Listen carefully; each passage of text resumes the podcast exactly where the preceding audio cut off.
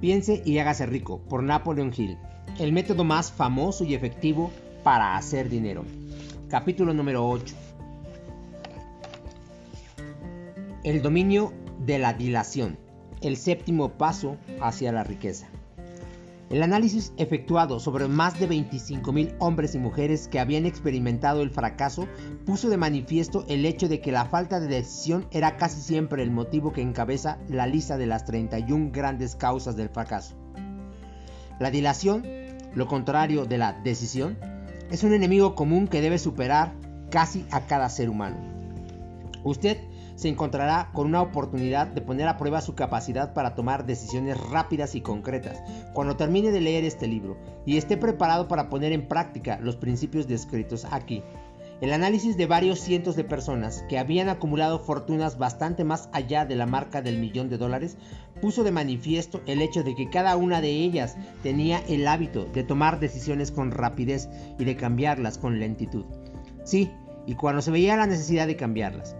Las personas que no logran acumular dinero tienen sin excepción el hábito de tomar decisiones, si es que las toman, de modo muy lento y de cambiar esas mismas decisiones con rapidez a menudo. Una de las cualidades más notables de Henry Ford era su costumbre de tomar decisiones rápidas y definitivas, y de cambiarlas con lentitud. Esta cualidad era tan pronunciada en el señor Ford que le hizo ganarse la reputación de ser un hombre obstinado.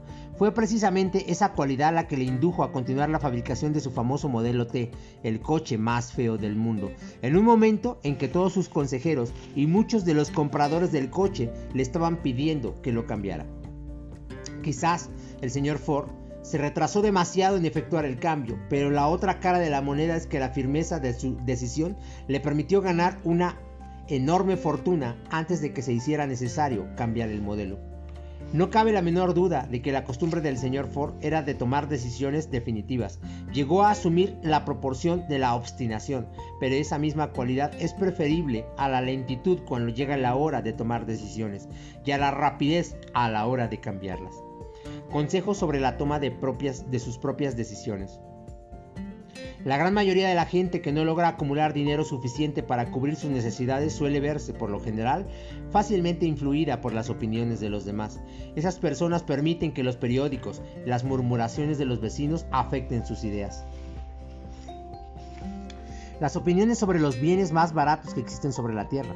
Todo el mundo tiene un montón de opiniones preparadas para comunicárselas a cualquiera que se muestre dispuesto a aceptarlas. Si usted se deja influir por las opiniones cuando se trata de tomar decisiones, no tendrá éxito en ninguna empresa, y mucho menos en la, en la de transformar su propio deseo en dinero. Si usted permite que las opiniones de los demás lo influyan, llegará a no tener deseos propios. Cuando empiece a poner en práctica los principios descritos en este libro, guíese por su propio consejo, tome sus propias decisiones y aténgase a ellas. No confíe en nadie más que en los miembros de su equipo de trabajo y asegúrese de haberlos escogido bien, eligiendo solo a aquellos que estén en completa armonía con su propósito y que muestren simpatía por él. A menudo, los amigos íntimos y los parientes le ponen obstáculos a uno por medio de opiniones, aunque esa no sea su intención. A veces lo hacen incluso a través del ridículo, con la pretensión de ser humorístico. Hay miles de mujeres y hombres que sufren de complejos de inferioridad durante toda la vida, debido precisamente a que alguna persona bien intencionada pero ignorante, destruyó su confianza en sí mismos mediante las opiniones o el ridículo. Usted dispone de un cerebro y de una mente propios. Utilícelos y tome sus propias decisiones. Si lo que necesita son hechos o la información de otras personas que le permitan tomar sus decisiones como como le sucederá en numerosos casos, lleve a cabo esos hechos y asegúrese o asegúrese con discreción de esa información que necesita, sin descubrir cuáles son sus propósitos. Una de las características de las personas que las personas tienen solo conocimientos elementales o escasos es la que intentan dar la impresión de que poseen muchos conocimientos. En general esas personas hablan demasiado y saben escuchar muy poco. Mantenga los ojos y los oídos bien abiertos y la boca cerrada si lo que desea es adquirir el hábito de una toma de decisiones rápida. Quienes hablan mucho hacen bien poco. Si usted habla mucho más de lo que escucha, no solo se privará a sí mismo de muchas oportunidades de acumular conocimientos útiles, sino que también habrá puesto sus planes y propósitos al descubierto ante personas a las que les encantará desilusionarle porque en el fondo lo envidian. Recuerde también que cada vez que abra la boca en presencia de una persona que posee una gran abundancia de conocimientos, estará desplegando ante ella su reserva exacta de conocimientos propios o su falta de la misma. La verdadera sabiduría suele llamar la atención, merced a la modestia y el silencio. Tenga en cuenta el hecho de que cada persona con la que usted se asocie estará buscando, como usted mismo, la oportunidad de acumular dinero. Si habla con demasiada libertad acerca de sus planes, quizás se sienta sorprendido al enterarse de que alguna otra persona se le ha adelantado para alcanzar el objetivo que usted se había propuesto alcanzar, poniendo en práctica los mismos planes acerca de los cuales usted habló con tanta imprudencia que una de sus primeras decisiones sea la de mantener cerrada la boca y abiertos los ojos y los oídos. Como una forma de recordarle este consejo, sería útil que copiara el siguiente epigrama en letras mayúsculas y lo colocara allí donde pueda verlo cada día. Dígale al mundo lo que intenta hacer, pero llévelo a cabo antes de decirlo. Eso es algo, así como decir, lo que cuenta son los hechos y no las palabras. Libertad o muerte en una decisión. El valor de toda decisión depende del coraje que se necesite para ejecutarla. Las grandes decisiones, aquellas que constituyeron los fundamentos de la civilización, fueron tomadas asumiendo grandes riesgos, lo que a menudo significó la posibilidad de encontrar la muerte. La decisión de Lincoln de promulgar su famosa Declaración de la Emancipación, mediante la que se otorgaba la libertad a las personas de color en Estados Unidos, la tomó a sabiendas de que ese acto pondría en su contra a miles de amigos y partidarios políticos. La decisión de Sócrates de tomar la venenosa cicuta en lugar de comprometer sus creencias personales fue un acto de gran valentía. Se adelantó mil años a su tiempo y dio el derecho a la libertad de pensamiento y de palabra a todos los que no habían nacido aún. La decisión del general Robert E. Lee de apartarse de la Unión y tomar partido por la causa del sur también fue una acción valerosa, pues él sabía que podía costarle la vida, además de la de muchas otras personas. 56 que se arriesgaron a la horca. Pero la mayor decisión de todos los tiempos en lo que se refiere a los, ciudadanos de lo que más tarde sería Estados Unidos se tomó el 4 de julio de 1776 en Filadelfia, cuando 56 hombres estamparon sus firmas en un documento que, como muy bien sabían, aportaría la libertad a todos los norteamericanos, o bien dejaría a cada uno de los 56 colgados de una cuerda por el cuello. Sin duda alguna, habrá oído hablar de ese famoso documento, aunque tal vez no haya extraído del mismo la gran lección del logro personal que nos enseña de un modo tan sencillo. Muchos recuerdan la fecha en que esa gran decisión fue tomada, pero pocos se dan cuenta del valor que se necesitó para ello.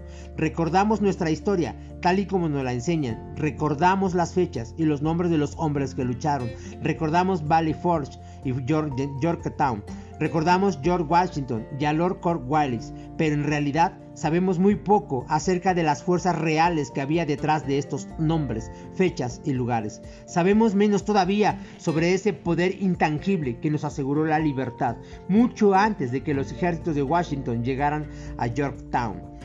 Representa casi una tragedia que los historiadores hayan pasado por alto el, hacer la más íntima, la más mínima referencia al poder irresistible que dio nacimiento y libertad a la nación destinada a establecer nuevos niveles de independencia para todos los pueblos de la tierra. Y digo es que eso es casi una tragedia, porque precisamente se trata del mismo poder que todo individuo debe utilizar para superar las dificultades que se le presenten en la vida y obligar a ésta para pagar el precio que se le pide. Revisemos aunque solo sea de una forma muy breve, los acontecimientos que dieron lugar a ese poder. La historia comienza con un incidente ocurrido en Boston el 5 de marzo de 1770.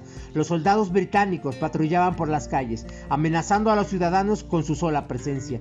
A los colonos no les gustaba ver hombres armados andando por sus, ciudades. Empezaron a expresar abiertamente su resentimiento por este hecho, arrojando piedras y profiriendo insultos contra los soldados que patrullaban, hasta que el oficial al mando dio la orden, calen bayonetas, carguen. La batalla que comenzó en ese momento tuvo como resultado la muerte de muchos, mientras que otros quedaron heridos. El incidente provocó tal resentimiento que la Asamblea Provincial, compuesta por colonos importantes, convocó una reunión con el propósito de emprender alguna acción concreta. Dos de los miembros de esa asamblea fueron John Hancock y Samuel Adams. Tomaron la palabra y hablaron con valentía, declarando que debían organizar un movimiento para expulsar de Boston a todos los soldados británicos. Debemos recordar que eso fue una decisión surgida en la mente de dos hombres, lo que podemos considerar como el principio de la libertad que todos disfrutamos ahora en Estados Unidos. Tampoco podemos olvidar que la decisión de esos dos hombres exigía fe y coraje, porque era una decisión que entrañaba peligros. Antes de que la asamblea terminara, Samuel Adams fue elegido para visitar al gobernador de la provincia, Hutchinson, con objeto de exigirle la retirada de las tropas británicas. La petición fue aceptada y los soldados se retiraron de Boston, pero el incidente no quedó zanjado por ello. Había provocado una situación cuyo desenlace estaría destinado a cambiar el rumbo de toda una civilización. Organización de un equipo de trabajo. Richard Henry Lee adquirió un papel importante en esa historia. Él y Samuel Adams se comunicaban entre sí con frecuencia, por correspondencia, compartiendo temores y esperanzas acerca del bienestar del pueblo en sus provincias respectivas. A raíz de esta práctica, Adams concibió la idea de que un intercambio mutuo de cartas entre los 13 colonias podría ayudar a producir la coordinación de esfuerzos que tanto necesitaban en relación con la solución de sus problemas.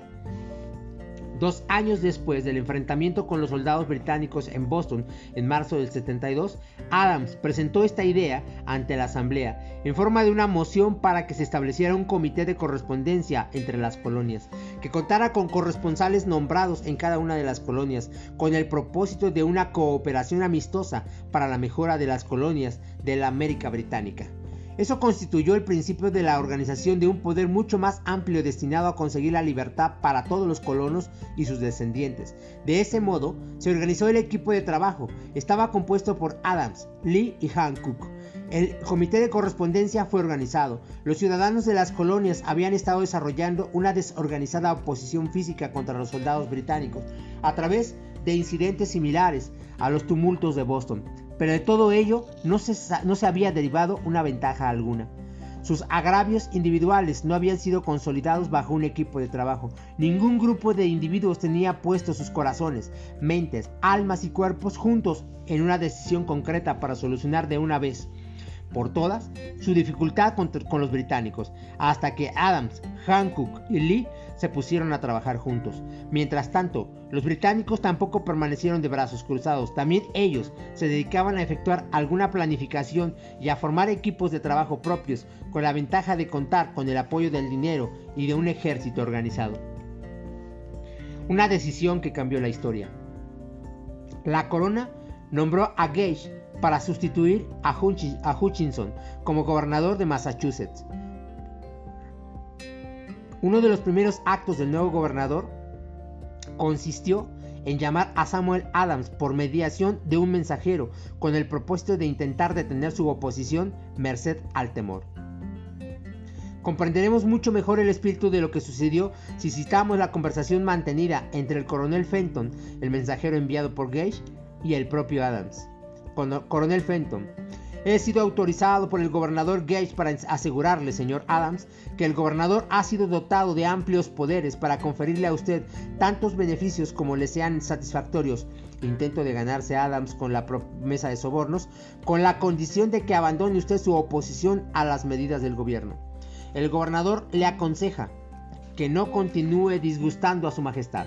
Su conducta le hace acreedor a los castigos previstos en una ley de Enrique VIII, por la que se puede enviar a Inglaterra a las personas para allí que allí sean juzgadas por traición o encarceladas por traición a discreción del gobernador de una provincia. Pero si usted cambia su línea política, no solo obtendrá grandes ventajas personales, sino que también estará en paz con el rey. Samuel Adams tenía que escoger entre dos decisiones, cesar con su oposición y recibir recompensas personales por ello, o continuar y correr el riesgo de ser ahorcado. Evidentemente había llegado el momento en que Adams se veía obligado a tomar una decisión que podía costarle la vida. Adams insistió en que el coronel Fenton, bajo palabra de honor, le transmitiría al gobernador su respuesta, repitiendo con toda exactitud las mismas palabras que él le dijera. La contestación de Adams fue, dígale al gobernador Gage que confío desde hace mucho tiempo en estar en paz con el Rey de Reyes. Ninguna consideración personal me inducirá a abandonar la justa causa de mi país. Y dígale al gobernador Gage que Samuel Adams le aconseja que no continúe insultando los sentimientos de un pueblo exasperado. Cuando el gobernador Gage recibió la cáustica respuesta de Adams, montó en cólera y promulgó una proclama en la que se decía, el abajo firmante en nombre de su majestad ofrece y promete su más gracioso perdón a todas aquellas personas que a partir de ahora abandonen las armas y regresen a los deberes propios de súbditos pacíficos. Las únicas excepciones del beneficio de tal perdón son Samuel Adams y John Hancock, cuyas ofensas de naturaleza demasiado flagrante no admiten otra consideración que la de un adecuado castigo. Podríamos decir que tanto Adams como Hancock se encontraban en dificultades. La amenaza del airado gobernador obligó a los dos hombres a tomar otra decisión igualmente peligrosa. Convocaron una apresurada reunión de sus más fieles seguidores. Una vez todos estuvieron presentes, Adams cerró la puerta con llave, se la metió en el bolsillo y les informó que era imperativo organizar un congreso de los colonos y que nadie abandonaría aquella habitación hasta que se hubiera tomado la decisión de convocar dicho congreso. A este anuncio siguió una gran excitación. Algunos sopesaron las posibles consecuencias de tal radicalismo, otros expresaron graves dudas en cuanto a la prudencia y la conveniencia de una decisión tan definitiva, que desafiaba claramente a la corona. Encerrados en aquella habitación había dos hombres inmunes al temor, ciegos ante la posibilidad del fracaso, Hancock y Adams. Gracias a la influencia de sus mentes, los, más, los demás fueron inducidos a aceptar que se debían establecer acuerdos a través del Comité de Correspondencia para convocar el primer Congreso Continental que se celebraría en Filadelfia el 5 de septiembre de 1774. Vale la pena recordar esa fecha, es mucho más importante que la del 4 de julio de 1776. Si no se hubiera tomado la decisión de convocar un Congreso Continental, tampoco se hubiese llevado a cabo la firma de la Declaración de Independencia. Antes de que la primera reunión del nuevo Congreso se celebrara, otro líder, que se encontraba en otra parte del país, se hallaba profundamente enfrascado en la tarea de publicar una sucinta exposición de los derechos de la América Británica. Se trataba de Thomas Jefferson, de la provincia de Virginia, cuyas relaciones con Lord Dunmore, representante de la corona en Virginia, eran tan tensas como las de Hancock y Adams con su gobernador. Poco después de que se publicara su cinta exposición de los derechos, Jefferson fue informado de que había la orden de perseguirlo por alta traición contra el gobierno de su majestad. Inspirado por la amenaza, uno de los colegas de Jefferson, Patrick Henry, expresó con claridad lo que pensaba y concluyó sus observaciones con una frase que se ha hecho clásica desde entonces. Si esto es traición, que sea la mayor de todas. Fueron hombres como estos los que sin poder, sin autoridad, sin ejército y sin dinero, tomaron asiento en una solemne consideración del destino de las colonias, dando inicio así a la apertura del primer Congreso Continental, que continuaron celebrando cada dos años hasta que el 7 de junio de 1776 Richard Henry Lee se levantó, se dirigió a la presidencia y ante el asombro de la asamblea presentó la siguiente moción. Caballeros, presento la moción de que estas colonias unidas son y deben ser por derecho estados libres e independientes, absueltos de toda alianza con la corona británica y que toda conexión política entre ellos y el país del Reino Unido está disuelto y así debe quedarse. La decisión más trascendental jamás escrita sobre papel. La asombrosa moción de Lee fue discutida con tanto fervor y durante tanto tiempo que él empezó a perder la paciencia. Finalmente, después de días de discusiones, volvió a ocupar el estrado de orador y declaró, con una voz clara y firme, Señor presidente, hace días que llevamos discutiendo este tema. Es el único recurso de acción que podemos seguir. ¿Por qué entonces? ¿Por qué entonces retrasarlo más? ¿Por qué continuar deliberando? Que este día feliz de nacimiento a una república americana que se levante no para devastar y conquistar, sino para restablecer el reino de la paz y de la ley. Antes de que se votara su moción, Luis fue llamado a Virginia debido a una grave enfermedad familiar, pero antes de marcharse, dejó la causa en manos de su amigo Thomas Jefferson, el cual le prometió luchar hasta que se cumpliera una acción favorable. Poco después, el presidente del Congreso, Hancock, nombró a Jefferson presidente de un comité que se dedicaría a redactar la Declaración de Independencia. El comité trabajó mucho y muy duramente en la redacción de un documento que cuando fuera aceptado por el Congreso y firmado por cada uno de los congresistas, significaría una condena de muerte para todos los firmantes en el caso de que las colonias perdieran en la lucha que, sin lugar a dudas, estallaría entre ellas y el Reino Unido. Se redactó el documento y la versión original del mismo fue leída el 28 de junio ante el Congreso. Durante varios días se discutió, alteró y preparó su redacción definitiva. El 4 de julio de 1776, Thomas Jefferson se levantó ante la Asamblea y sin el menor temor en su voz leyó la decisión más trascendental jamás escrita sobre papel. Cuando en el curso de los acontecimientos humanos se hace necesario de un pueblo, que un pueblo disuelva los lazos políticos que lo han conectado con otro y asuma entre los poderes de la tierra, el Estado separado igual a que las leyes divinas y naturales le dan derecho.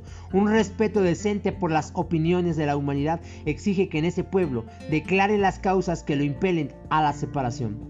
Cuando Jefferson hubo terminado de leer, se votó la aprobación del documento, que fue aceptado, y después los 56 hombres presentes lo firmaron. Cada uno de ellos ponía en juego su propia vida con la decisión de estampar su firma en aquel papel. Gracias a esa decisión, una nación surgió a la existencia, una nación destinada a aportar para siempre a la humanidad el privilegio de tomar sus propias decisiones. Al, al analizar los acontecimientos que condujeron a la Declaración de Independencia, podemos estar convencidos de que esta nación, que ahora ostenta una posición de respeto y poder entre todos los, demás países del mundo, fue el fruto de la decisión de un equipo de trabajo compuesto por 56 hombres. Observe también el hecho de que su decisión fue lo que aseguró el éxito a los ejércitos de Washington, porque el espíritu de esa decisión estaba en el corazón de cada uno de los soldados que lucharon con él y sirvió como un poder espiritual que no reconoce lo que es el fracaso. Observe también, y para mayor beneficio personal, que el poder que dio la libertad a esta nación es el mismo poder que todo individuo ha tenido que utilizar para alcanzar su autodeterminación. Este poder está hecho a partir de los principios descritos en este libro. No resulta difícil detectar en la historia de la Declaración de Independencia al menos seis de estos principios. Deseo, decisión, fe, perseverancia, equipo de trabajo y planificación organizada. Sepa lo que quiere y en general lo conseguirá. A través de toda esta filosofía se encontrará la sugerencia de que el pensamiento, apoyado por un fuerte deseo, tiene una tendencia a transformarse en su equivalente físico. Tanto en esa historia como en la de la, organización de la United States Steel Corporation se encuentra una descripción perfecta del método mediante el cual el pensamiento produce esta asombrosa transformación.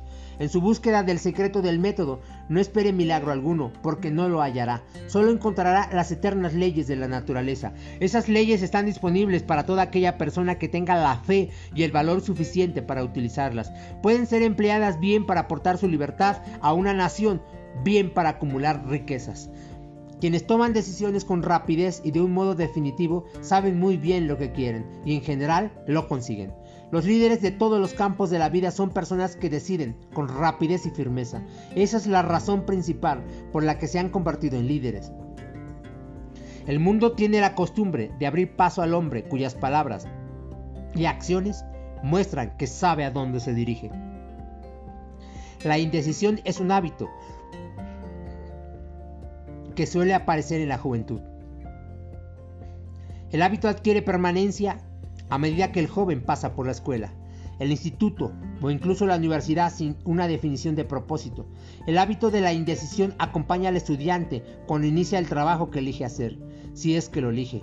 En general, el joven que acaba de terminar sus estudios busca cualquier trabajo. Acepta el primero que se le ofrece porque ha caído en el hábito de la indecisión.